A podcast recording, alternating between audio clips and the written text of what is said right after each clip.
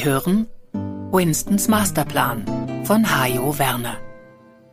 Gelesen von Silvia Heidt, Ingrid Metz-Neun, Ilona Wiedem, Helmut Winkelmann, Michael Deckner, Uwe Koschel, Wolf von Lindenau, Heiko Graul, Helge Nünke, Axel Erhardt und Hajo Werner. Produktion Metz 9 Synchron Offenbach. Musik Thomas Schäffer. Nachdem die Hubschrauber mit Winstons Gästen auf seinem Landeplatz gelandet waren, wurden sie im Abstand von wenigen Minuten zum Haus gefahren. Winston und Desiree waren Gastgeber, die es an nichts mangeln ließen. Alles war perfekt organisiert und Winston war stolz, dass alles um ihn herum wieder einmal so fehlerlos funktionierte. Im Landhaus angekommen, wurden die Gäste in den beeindruckenden Salon gebracht und begrüßten sich dort. Unter Winstons Gästen herrschte eine außergewöhnlich ausgelassene Stimmung. Offensichtlich war es auch nach ihrem Geschmack, sich in dieser entspannten und inspirierenden Umgebung zu treffen. Das Landhaus selbst war Ausdruck der Weltanschauung, sich durch nichts klein bekommen lassen zu wollen großzügig und stilvoll und somit eine passende Kulisse für ein Treffen außergewöhnlicher Menschen. Winston liebte es, sich dort aufzuhalten. Seit über 200 Jahren war das Haus im Familienbesitz und in dieser Zeit war es kontinuierlich ausgebaut worden. Die seinerzeit vom Haus abgelegen erbauten Ställe waren inzwischen zur erstklassigen Pferdezuchtanlage entwickelt worden und grenzten nun unmittelbar an den fast 50 Meter langen, im Halbbogen verlaufenden linken Hausflügel, in dem die Angestellten wohnten. Der Ursprung des Hauses lag in der Mitte des heutigen Landhauses und auf der rechten Seite befand sich der Flügel mit den Zimmern für die Familie und deren Gäste. Winstons Vater hatte ihm das Haus als vorzeitiges Erbe bereits vor beinahe 20 Jahren zum 40. Geburtstag überschrieben. Während eines festlichen Abendessens in Anwesenheit von Desiree und Winstons Mutter erklärte er Winston sehr bewegend, wie stolz er auf seinen Sohn sei und dass er wisse, dass Winston irgendwann großartige Veränderungen bewirken würde. Winston war überwältigt und hätte seinen Vater am liebsten umarmt. Es war ein Moment voller Harmonie. Seit diesem Tag entwickelte Winston das Haus und die großzügigen Flächen mit großem Elan weiter. Jede Aktion zur Pflege des Erbes erinnerte ihn an seine Kindheit und an jenes Abendessen. Er konnte in seinem Landhaus ohne Probleme 30 Gäste angemessen großzügig beherbergen. Diese Freizügigkeit hatte er vor vielen Jahren regelmäßig mit seinen Freunden genossen. Inzwischen hatten seine Gäste, wie er selbst, jedoch so wenig Zeit, dass sie in der Regel am selben Tag wieder abreisten. Desiree begrüßte mit Winston alle Gäste. Sie sorgte dafür, dass es niemanden an etwas fehlte und fieberte schon den Ergebnissen der abendlichen Runde entgegen. Sie brannte darauf, endlich zu erfahren, worum es eigentlich genau an diesem Tag ging, denn Winston war es noch nicht gelungen, mit ihr konkret über seine Ideen zu sprechen. Er war offensichtlich die ganze Woche schon sehr angespannt und aufgeregt, doch sowohl ihre als auch seine Verpflichtungen hielten sie vom Austausch über die Details ab. Desiree war erst eine Stunde vor den Gästen im Landhaus eingetroffen, und der organisatorische Trubel hatte auch an diesem Morgen ein längeres Gespräch mit Winston verhindert. Sie bedauerte nicht zuletzt aufgrund der interessanten Zusammensetzung der Diskussionsrunde, dass ausgerechnet sie keine Zeit hatte und mit ihrem Team die vielen Termine der kommenden Woche vorbereiten musste. Sie konnte dies aber nicht verschieben, ohne den gemeinsamen Sonntag zu opfern, und letztlich würde sie ohnehin erfahren, was an diesem Nachmittag besprochen worden war. Sie verabschiedete sich deshalb von allen und besonders innig von Alan, Kofi und Rupert, die sie viel zu lange nicht mehr gesehen hatte. Liebe Freunde, ich freue mich, dass ihr meiner Einladung so kurzfristig folgen konntet. Von diesem Zusammentreffen wird es kein Protokoll geben. Alles, was wir besprechen, bleibt unter uns. Es bleibt jedem selbst überlassen, welche Details er in der Öffentlichkeit preisgeben möchte. Ich bitte jedoch darum, Zitate zu vermeiden. Sollte später eine öffentliche Sitzung notwendig sein, um Ergebnisse zu formalisieren, wird das seinen gewohnten Lauf nehmen. Dafür werden zusätzlich auch andere Kreise notwendig sein. Es geht heute um einen offenen und ungehinderten Meinungsaustausch. Sollten wir uns einig sein, werden wir mit einem Gentleman's Agreement auseinandergehen. Sind alle damit einverstanden? Das empfinde ich aber als höchst ungewöhnlich, Winston.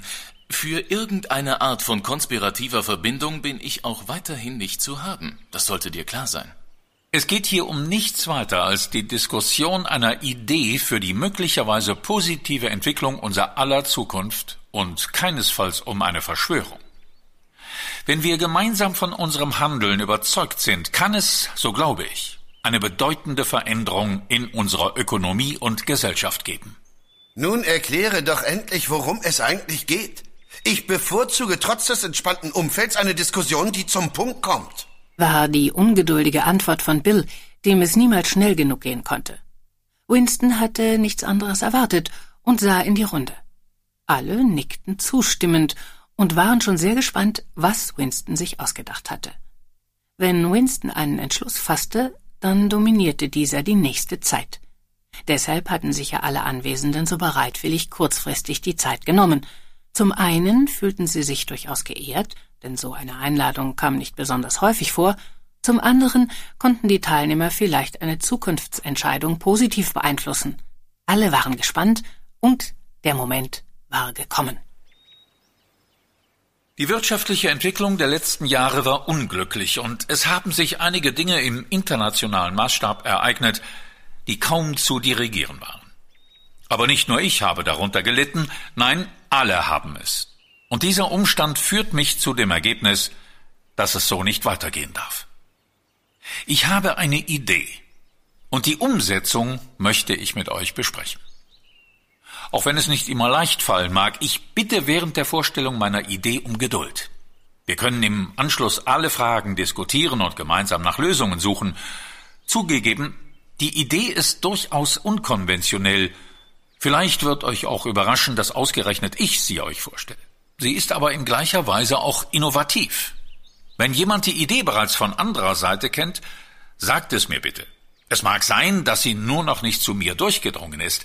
Wir wissen ja, dass viele Informationen mich nicht erreichen und auch euch geht es ja manchmal nicht anders. Er sah in den Kreis der erwartungsvollen Gesichter. Einige Gäste griffen zu Kaffee und Keksen. Es geht um die Gestaltung einiger wirtschaftlicher Zusammenhänge in der Zukunft. Ich habe in den letzten Jahren mit meinen vermeintlichen Experten viele Ideen besprochen und wurde dadurch in meiner Ansicht bestätigt, dass wir in einer sehr verzwickten Verschachtelung von Theorien und Ergebnissen der Vergangenheit leben. Ich habe den Eindruck, dass dieser Käfig unsere Entwicklung behindert, denn wir leben in einer neuen Zeit. Ich glaube deshalb, dass wir einiges grundsätzlich auf ein neues Fundament stellen müssen. Wir haben alle die letzte Überhitzung der Finanzmärkte, den so oft zitierten Hype, erlebt. Heute sind wir selbstverständlich alle schlauer, was ein paar Details angeht. Objektiv betrachtet bleibt es aber unverständlich, weshalb sich der Finanzmarkt so umfassend abgekühlt hat, wo doch sogar die meisten Prognosen des Absatzmarktes inzwischen erreicht oder übertroffen wurden. Und selbst wenn sie nicht vollständig eingetroffen wären, was macht hierbei den realen Unterschied aus? Es ist doch vor allem eines passiert. Die Verbraucher wurden durch die Entwicklungen in ihren Zukunftsaussichten stark verunsichert. Einige davon haben ein Vermögen verloren. Diese Entwicklungen bewogen mich dazu, ein paar eigene grundsätzliche Überlegungen anzustellen. Fakt ist doch, dass die Finanzmärkte durch massendynamische Prozesse ein Eigenleben führen.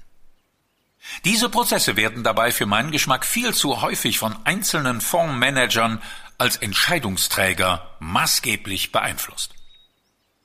Die meisten Unternehmen, die bis heute mit ihren Produkten am Markt geblieben sind, arbeiten mit positivem Ergebnis.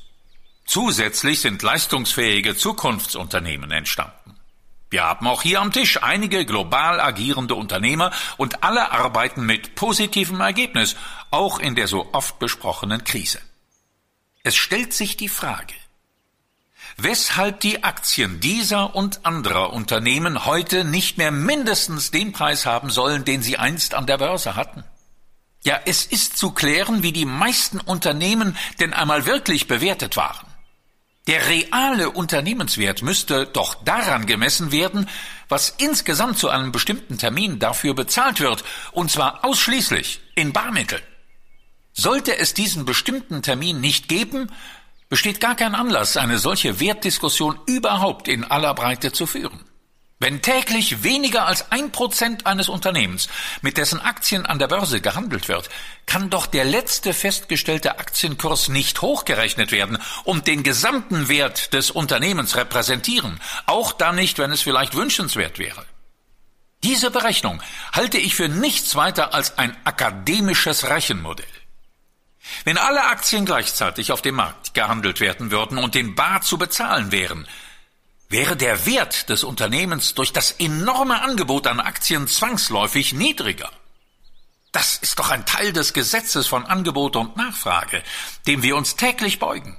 Das gehört neben der Innovationsabsicht zu den wenigen denkbaren Begründungen, weshalb einige Unternehmen gigantische Barmittel anhäufen.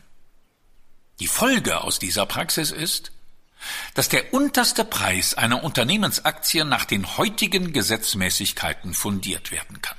Aber auch dieses Verhalten rettet ein Unternehmen nicht zwangsläufig vor den unkalkulierbaren Handlungen des Kapitalmarktes.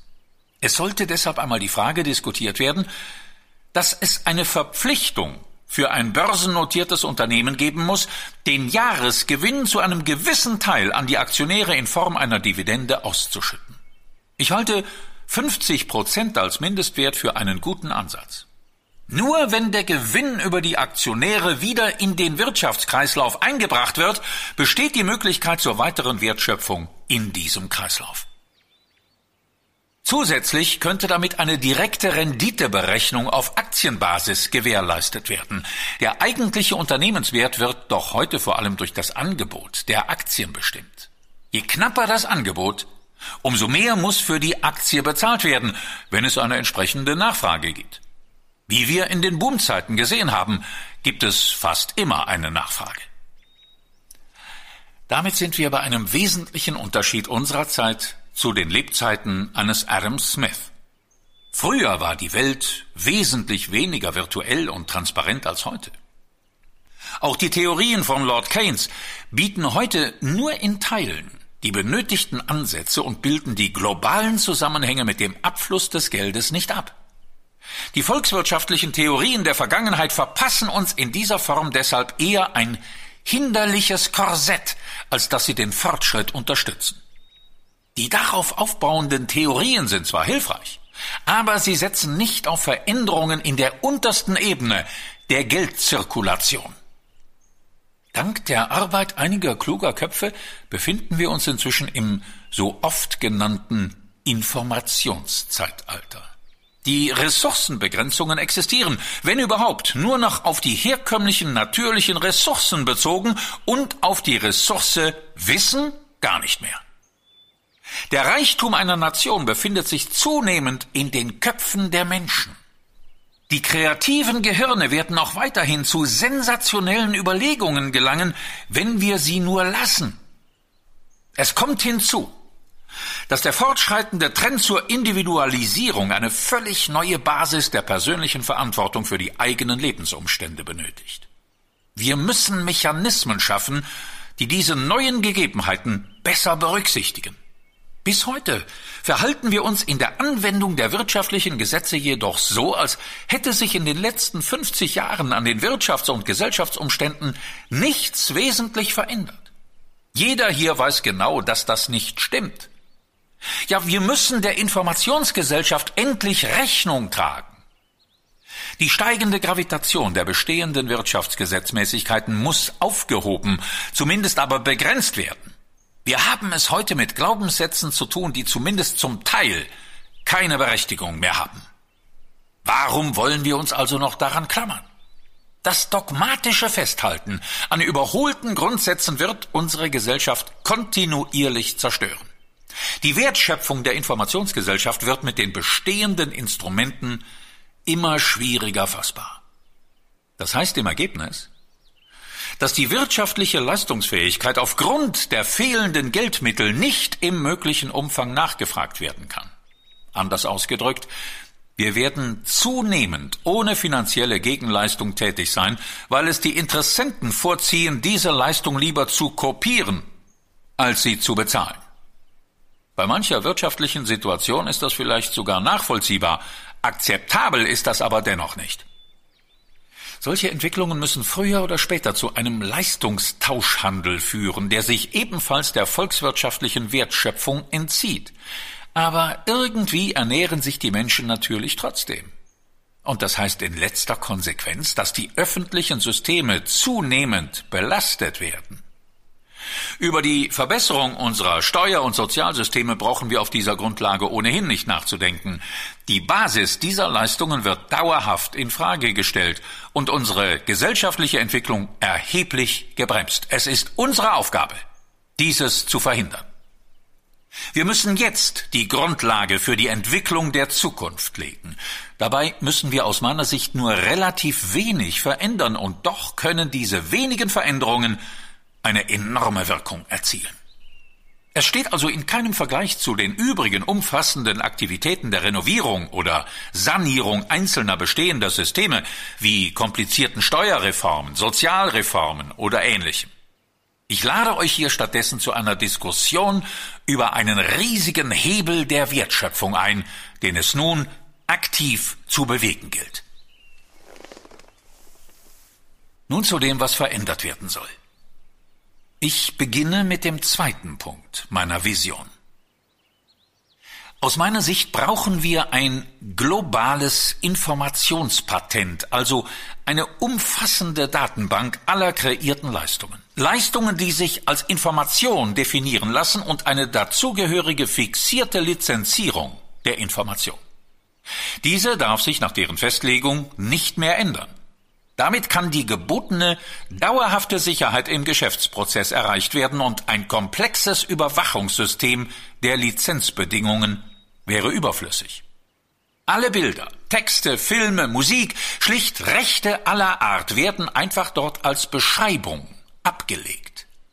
Dadurch wird die weltweite Produktion von Informationen und deren Lizenzbedingungen abgebildet. Damit werden erstmals die Information und deren Handelbarkeit breit verfügbar. Durch die Transparenz werden der Sinn von Lizenzbedingungen, deren Notwendigkeit und auch die Gefahren des Missbrauchs sofort für jeden Einzelnen erkennbar.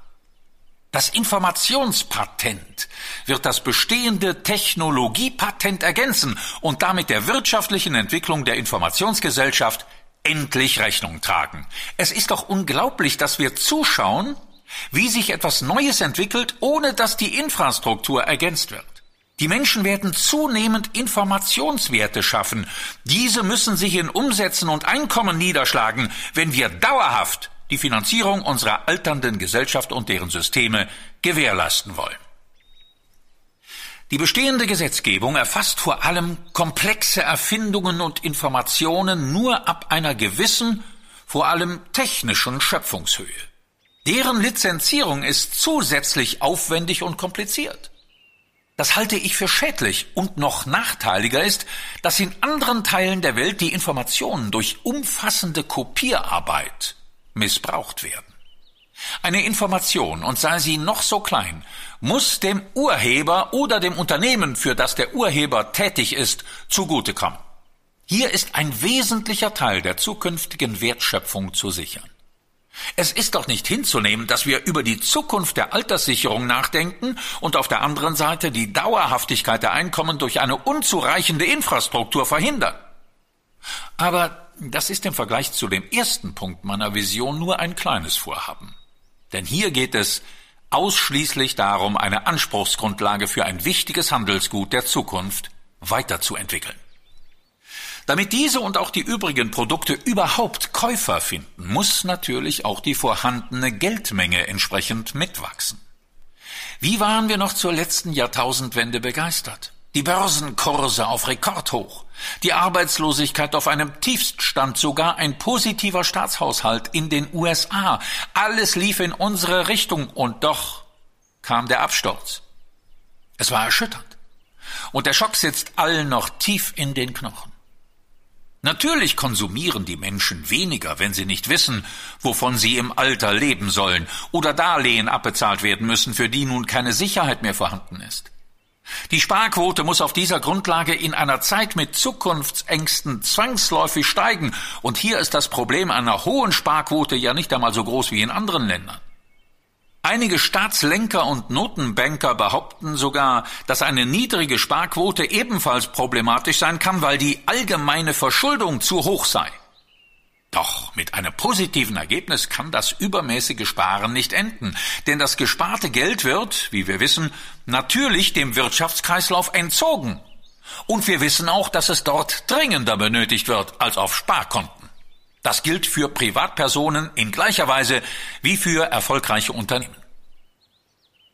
Wir kennen nun die positive Dynamik, die von den Aktienmärkten ausgehen kann. Es wäre deshalb deutlich besser, wenn die Menschen auch weiterhin in Form von Aktien ihr Geld sparen würden und diese stabil bewertet wären. Dann kann eine stabile Sicherung der Altersvorsorge gewährleistet und durch die Dividenden auch die Konsumlust befriedigt werden. Deshalb ist der Kernpunkt meiner Vision die produktive Wohlstandskomponente. Ich schlage vor, dass wir die Aktienkurse staatlich nach unten absichern. Ein Raunen ging durch den Raum, und alle schauten Winston erstaunt an. Bill und Warren warfen sich einen verständnislosen Blick zu und murmelten zugleich produktive Wohlstandskomponente. Diesmal wollte Alan eine kritische Frage formulieren, aber auch er kam nicht dazu, weil Winston bereits fortfuhr. Ja, ihr habt richtig gehört. Wir sollten einfach die Aktienkurse zum Einstiegskurs nach unten sichern und halten so die Wertentwicklung und damit den Konsum aufrecht.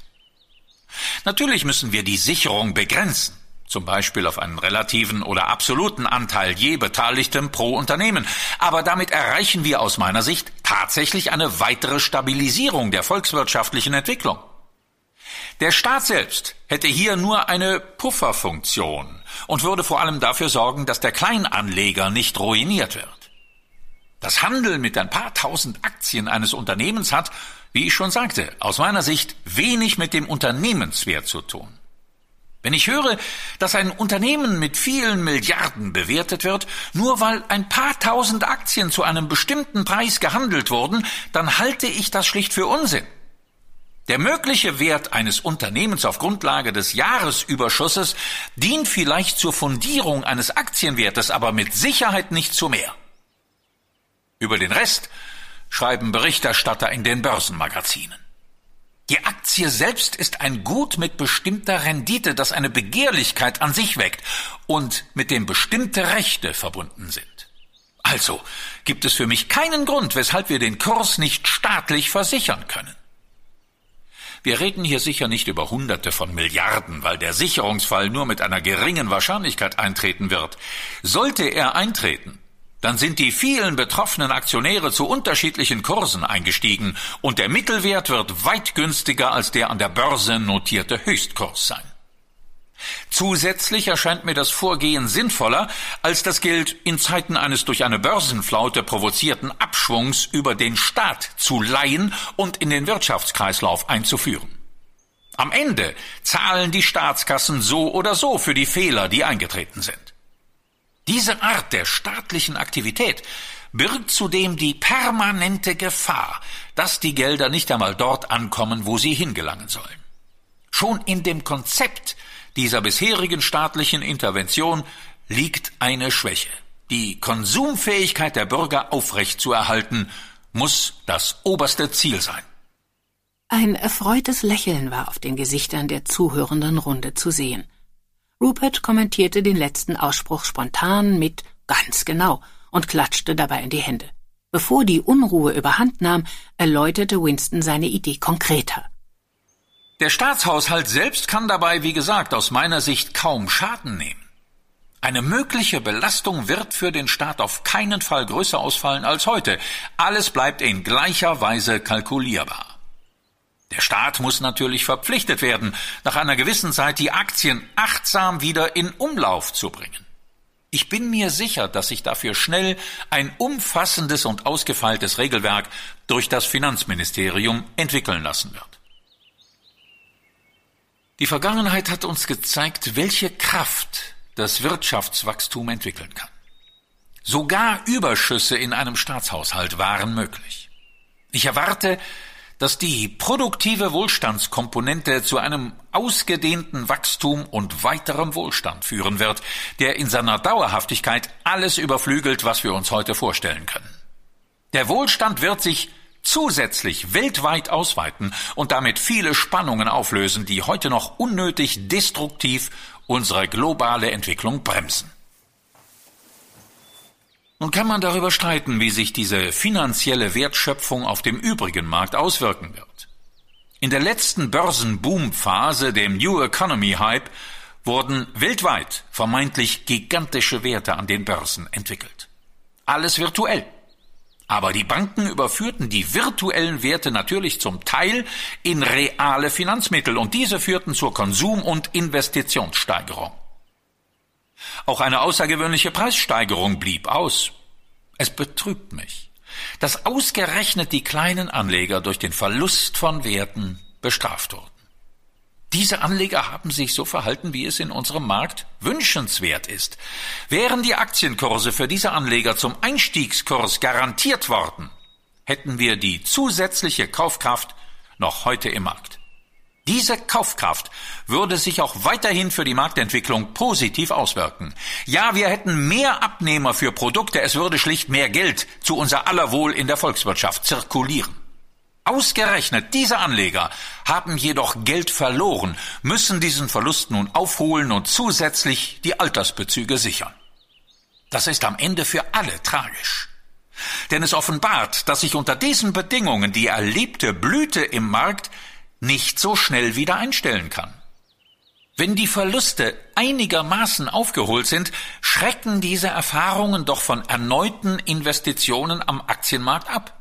Und es ist in der Geschichte der Finanzmärkte auch nicht die erste Erfahrung dieser Art, die an den globalen Finanzmärkten in dieser Hinsicht bisher gesammelt werden musste. Wir müssen unseren Fokus und den Fokus des Volkes noch stärker auf die produktiven Teile der Gesellschaft bewegen. Die produzierenden Unternehmen und Unternehmer tragen unsere Wirtschaft und stellen ihre Leistungsfähigkeit dar. Die Finanzinstitute sind im Ergebnis nichts anderes als Lieferanten. Sie liefern Abrechnungsdienstleistungen und Kredite. Sie unterscheiden sich damit nicht von anderen Lieferanten in der Unterstützung zur Steigerung der Produktivität. Diese Funktion der Finanzinstitute muss deutlich betont werden. Und nur deshalb führe ich sie ausdrücklich an. Alleine die Entwicklung aus der weiteren Produktivitätssteigerung wird unseren Wohlstand auch bei geringerem Arbeitseinsatz tragen. Die Zinsen selbst müssen mit der Produktivität erwirtschaftet werden. Die Zinssätze sollten deshalb auch künftig diesen Umstand widerspiegeln und möglichst nicht steigen, sondern auf niedrigem Niveau verharren. Natürlich ist das aber auch künftig von der Höhe der Inflation abhängig. Ich gehe an dieser Stelle zusätzlich von meiner Einschätzung aus, dass viele Menschen aus eigenem Antrieb weniger arbeiten werden, wenn die Kosten der Lebenshaltung aus den Dividenden der Rücklagen gedeckt sind. Daraus wird sich zusätzlich ein weiterer Entwicklungsschub der personalintensiven Freizeitindustrie ergeben. Das Problem der Arbeitslosigkeit und der damit oft verbundene Verlust der Lebensperspektive kann auf dieser Grundlage ebenfalls der Vergangenheit angehören. Die Freizeit wird überwiegend im Inland verbracht. Menschen werden mit ihrer Arbeitskraft zur Befriedigung der Nachfrage benötigt oder können sich entsprechend mit neuen gestalterischen Ideen einbringen. Parallel dazu wird sich die Alterssicherung verhalten. Durch produktives Vermögen können die Altersbezüge und damit auch die Altersversorgung und Pflege gesichert werden. Wenn genügend finanzielle Mittel vorhanden sind, werden auch kulturelle Angebote unterschiedlicher Art stärker nachgefragt, was zu einer Verbesserung der Lebensqualität und Lebensperspektive führt. Wir können also einige Elemente in das Modell unserer Marktwirtschaft einfügen und erreichen damit die Breitenwirkung, die wir uns alle wünschen. Wir würden auch über eine solide Basis verfügen, um die übrigen so häufig diskutierten Probleme zu lösen. Darum soll es jedoch heute nicht gehen. Es kann natürlich nicht das Ziel der Strategie sein, die Vermögen von Großaktionären und Großinvestoren zu sichern. Der volkswirtschaftliche Nutzen wäre aus meiner Sicht eher gering. Die Konzentration muss auf der Werterhaltung in der Breite und damit dem Kleinanleger liegen. Das kann mit dem Prinzip der begrenzten Sicherung von Geldguthaben auf den Bankkonten verglichen werden. Alle am Wirtschaftskreislauf beteiligten Akteure werden damit auf ein größeres Marktpotenzial und entsprechende Möglichkeiten blicken können. Das hilft allen Marktteilnehmern. Es muss Schluss sein mit dem Paradigma, dass es gut sei, wenn der Finanzmarkt sich vollständig frei in alle Richtungen bewegt. Ihr wisst, wie sehr ich es hasse, irgendetwas regeln zu müssen oder sogar neue Gesetze zu veranlassen. Lieber schaffe ich bestehende Gesetze ab. Aber in diesem Fall erscheint mir die Regelung dringend geboten, um endlich einen Ausweg aus den unheilvollen Begrenzungen des Marktes zu finden. Niemandem ist damit gedient, dass wir diesen Doktrinarismus pflegen. Die alten Ökonomen von Smith über Keynes bis zu Friedman haben viel für die Entwicklung der Gesellschaft geleistet, aber die Zeit ist nun mal vorangeschritten. Und wir benötigen neue, oder zumindest erweiterte Instrumente, mit denen die Globalisierung und die allgemeine Virtualisierung unserer Produktion sowie der Handel mit Informationen vorangetrieben werden können. Das Gleichgewicht zwischen erwerbbaren Produkten und deren Finanzierung muss erhalten bleiben.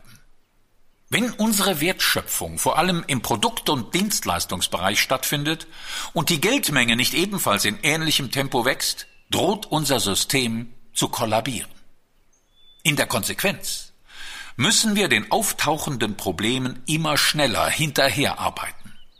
Auch die These, dass die Börsen die Barometer irgendwelcher Wirtschaftsentwicklungen seien, ist doch ein Märchen. Boomt die Wirtschaft, boomen oftmals auch die Börsen, aber keineswegs immer. Läuft es in der Wirtschaft gut, kann es auch passieren, dass die guten Unternehmensnachrichten mit Kursabschlägen quittiert werden, weil sie nicht noch besser ausgefallen sind. Alles unnötige, unlogische, ungerechtfertigte und kurzfristige Entwicklungen. Langfristig betrachtet wird eine positive Entfaltung der Wirtschaft natürlich auch eine positive Entwicklung der Börsen mit sich bringen. Kurzfristig können die Faktoren am Wertpapiermarkt sogar absolut konträr eingeschätzt werden. Mit einer staatlichen Sicherung der Liquidität im Markt können unnötige heftige Ausschläge der Börsen reduziert werden. Nur die großen Financiers und Spekulanten nehmen an dem Risiko ihrer individuellen Kauf- und Verkaufsentscheidungen teil, nicht aber der kleine Anleger. Diese Evolution an den Finanzmärkten kann eine Dynamik wie die Aufhebung der Goldparität auf die Währungen bedeuten. Noch heute finden sich ja immer wieder Argumente in den Diskussionen, dass jedem Geld ein fester Wert in Gold zugeordnet werden muss, um die Greifbarkeit des Geldwertes zu erhöhen und den internationalen Austausch der Leistungen zu begrenzen. Und das, obwohl wir inzwischen aus Erfahrung wissen, dass diese Beschränkung fast ausschließlich Nachteile bis hin zur massenhaften Arbeitslosigkeit und allen ihren möglichen Folgen mit sich bringt. Das größte Übel für das Wirtschaftswachstum ist und bleibt die unzureichende Geldversorgung. Wir müssen deshalb für die notwendige Liquidität ohne ungesichertes Geldmengenwachstum in einem quasi automatisierten Prozess sorgen. Mein Interesse ist es vor allem, die anstehenden Aufgaben in der Weiterentwicklung der Infrastruktur grundlegend zu erledigen. Die Stabilität unserer gesellschaftlichen Entwicklung muss innovativ und zukunftsgerecht verbessert werden. Egal welche Einstellung irgendein Land auf der Welt hat und welche politischen Strömungen gerade in den Ländern regieren, dieser Vorschlag kann einen Konsens auf allen Ebenen finden. Winston war am Ende seiner ersten Ausführungen und sichtlich erleichtert. Die Anspannung legte sich ein wenig, doch das Kribbeln wollte nicht aus seinem Bauch weichen. Die durchaus kritischen Blicke waren wie erwartet weiterhin vorhanden, aber es war kein Anzeichen der vollständigen Ablehnung zu erkennen. Für Winston war dieser Umstand alleine schon ein Erfolg. Er war äußerst gespannt, was nun folgen würde. Nun möchte ich euch um eine zwanglose Diskussion bitten. Lasst uns kein Blatt vor den Mund nehmen und versuchen, die Antworten auf mögliche Schwächen zu finden.